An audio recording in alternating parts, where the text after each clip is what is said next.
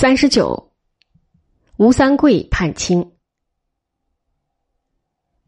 康熙八岁即位，十四岁亲政，十六岁除了鳌拜，二十岁向吴三桂挑战，二十八岁将吴三桂的势力铲除净尽。在清朝所有的皇帝之中，他是最好、最能干的一个。关于他的好，我以后再说。他的能干。在对付吴三桂的战争之中表现得很清楚。吴三桂自从进入云南解决永历以后，仗着洪承畴与鳌拜先后在朝廷中替他撑腰，事实上不仅当了云南的土皇帝，而且兼有贵州。云贵的大小官吏一概归他任免，云贵的种种税收一概由他经营，无庸查账。他而且可以尽量保举其他各省的官吏，自助云南的铜钱银钱。由于他带的兵很多，朝廷规定别的省份要每年输送协饷给他，协饷的数目在两千万两以上。他的爵位已由平西王升为开国和硕亲王，儿子吴应熊留在北京当了额驸，就是驸马，娶了皇帝的第十五个女儿。他住在昆明永历所遗留下的五华山宫殿，又占了穆国公所遗留下来的七万亩庄园，钱用不完，美女也买了不少。传说其中有一位四面观音与一位八面观音。陈圆圆很消极，当了尼姑，法名寂静。先他几年而降清的洪承畴，虽则也是位极人臣。但和他比较起来，寒碜多了。洪承畴忙到死，才不过封了一个三等轻车都尉，是二十六个贵族品级之中的倒数第三级。洪承畴在北京被配给了一所大住宅，便欢喜得了不得，可谓毫无出息。倘若不是康熙为了谋求大清帝国的彻底统一而决心下他的手。这已经活到六十二岁的吴三桂是颇想安于现状，不会冒险反清的。康熙的错误在于发动的快了些。康熙倘若能等待几年，等吴三桂死，便可以免掉八个年头的战祸。然而，康熙是一个二十岁的年轻人，性急一点儿，不足深怪。康熙十二年（一六七三年二月）。镇守广东的平南王尚可喜，感觉到自己年已七十，上书给康熙，请求回辽东故乡去养老，让儿子尚知信，袭封为平南王，留在广州。康熙借此机会，命令尚可喜把所有兵丁与家眷带回北方，搬到辽宁省的海城去驻扎，撤销他在广东的藩领。康熙的此一命令。惊动了吴三桂与开府福州的靖南王耿精忠，耿仲明的孙子。当时平南王与靖南王、定南王合称三藩，三藩在事实上是三个独立王国。吴耿二人于是为了试探康熙有没有早晚也夺取他们地盘的意思，便忙着上书，说他们也想退休，情愿撤藩。康熙回答说：“好。”而且派钦差去昆明，督促吴三桂早日启程。吴三桂想了又想，决定在这一年十一月的二十一日，杀掉云南巡抚朱国治，扣留钦差折尔肯与傅达礼，正式对康熙翻脸。吴三桂生平喜欢歌舞，懂得做戏。他在发难的一天，穿了大明衣冠，率领若干将士。到永历的坟前祭了一祭，祭毕大哭，这一哭引起很多人的忠愤。随即，吴三桂杀掉朱国治，拘禁折尔肯与傅达里，发布兴明讨虏檄文。这一篇檄文在中国已经无法找到，日本人替我们保存了一份。在檄文里面，他自称原镇守山海关总兵官。今奉旨总理天下水陆大元帅，兴明讨虏大将军。他奉的是谁的旨？是崇祯皇帝的三太子的旨。他说：“申悔在李自成占据北京之时借了疑兵十万，没想到剿虏逆天背盟，成我内需，雄踞燕都，窃我先朝神器，变我中国官场。他深悔巨虎进狼之非，说当他正在准备反戈北指之时，遇到了先皇之三太子，太子年甫三岁，于是只好避居僻壤，养晦待时。选将练兵，密图恢复。现在时机已经成熟，定于甲寅年，康熙十三年（一六七四年）正月元旦，供奉太子祭告天地，敬登大宝，建元周资。他奉了三太子为皇帝，这个三太子不知道是不是朱慈炯。建元周资，国号仍是大明。清朝的官方历史家糟蹋他。说他国号大周，称甲寅年为周元年，他们故意把周资的资字删了。关于崇祯的第三个儿子朱三太子的传说极多。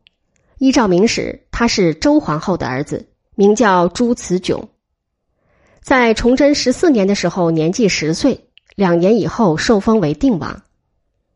那么崇祯十七年北京献清之时，他的年纪是十三岁。不是三岁，如吴三桂的檄文所说，可能是檄文或檄文的抄本漏了一个十字，或吴三桂所奉的为另一人。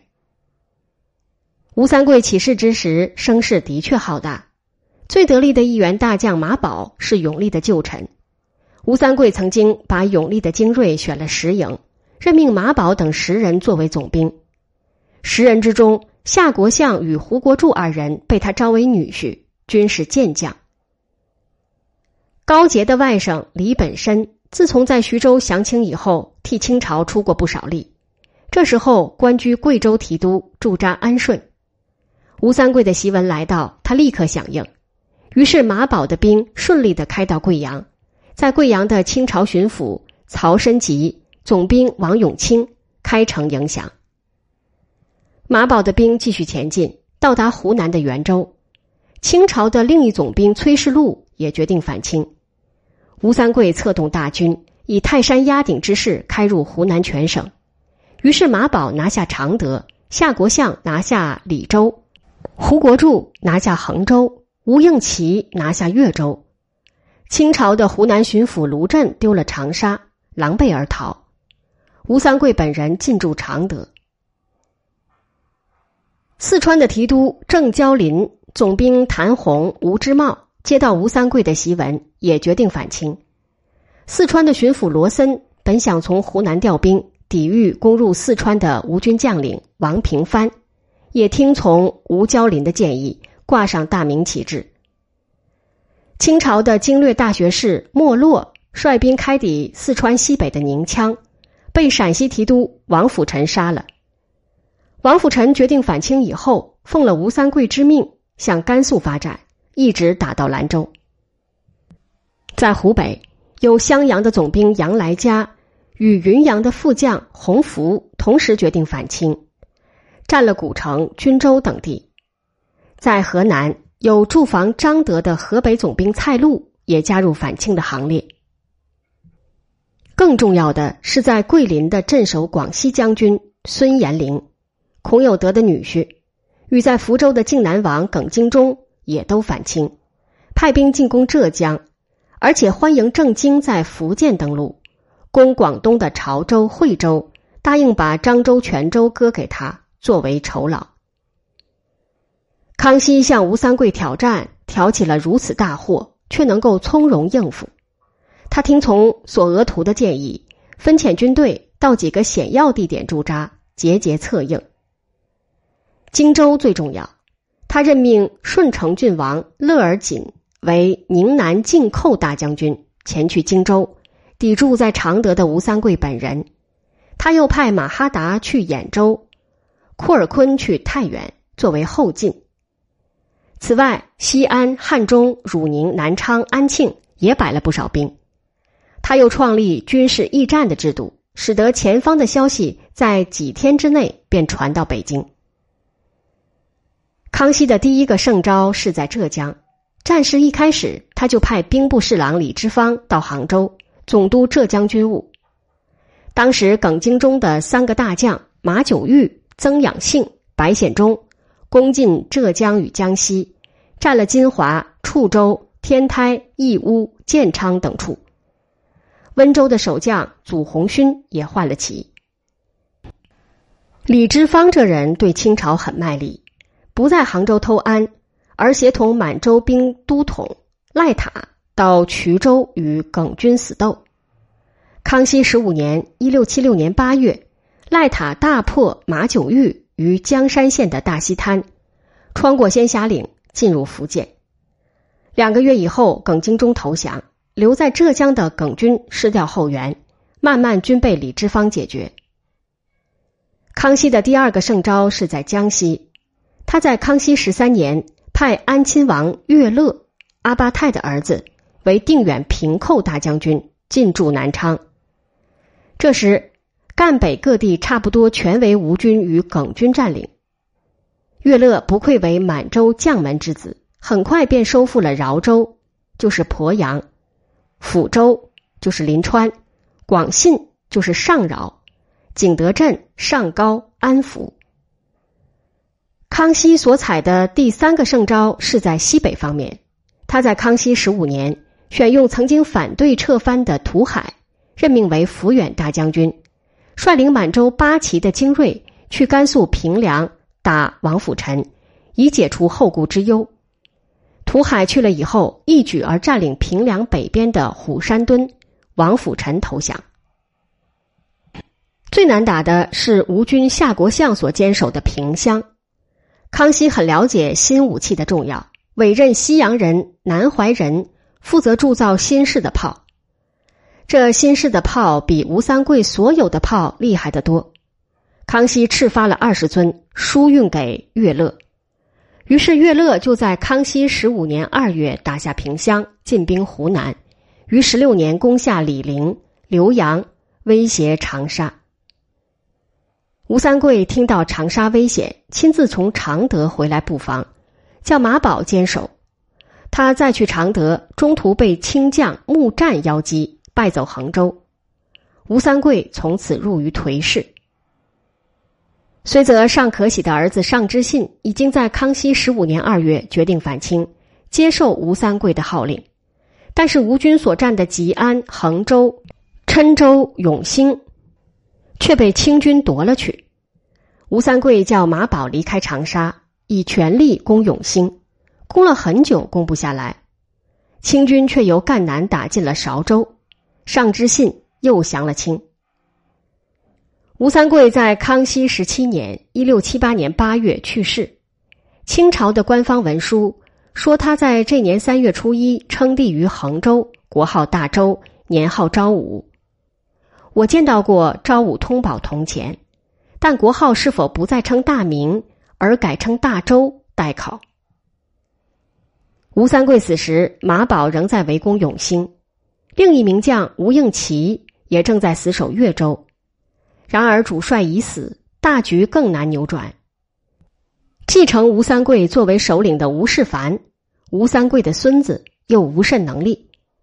到了康熙二十年（一六八一年）二月。吴军的残余被围在昆明，围到十月城破，吴世凡自杀。总论康熙与吴三桂的胜负，可以这么说：吴三桂的最大错误是滞留在常德与常德附近的松滋，他也许是在梦想与清廷划江而守，平分天下，忘记了汉贼不两立，王爷不偏安的大道理。康熙呢？却指挥若定，处处主动，竟能终于以一个二十几岁的生长深宫的青年击败一个身经百战六十余岁的老将。